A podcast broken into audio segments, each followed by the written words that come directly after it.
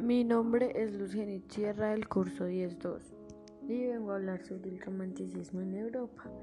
El romanticismo es un movimiento cultural y artístico y literario que se da en Europa desde finales del siglo XVIII hasta la primera mitad del siglo XIX.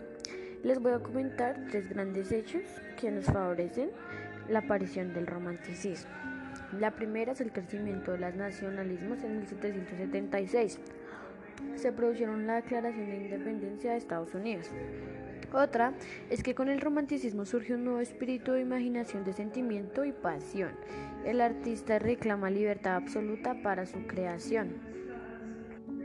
El origen del romanticismo es en Alemania